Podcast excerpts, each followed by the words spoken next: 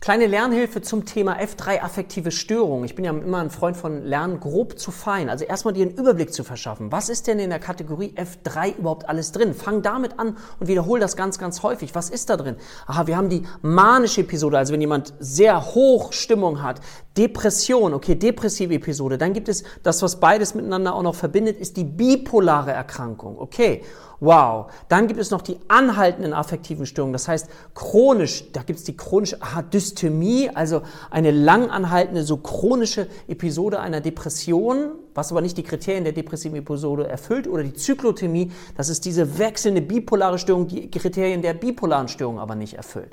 Und so erstmal ganz grob zu verstehen, was ist überhaupt in F3 alles drin? So würde ich beginnen. Und dann gehst du den nächsten Schritt und sagst, okay, welche depressiven Episoden gibt es denn? Leicht, mittel, schwer, mit psychotischen, ohne psychotische Symptome, rezidivierend und so weiter.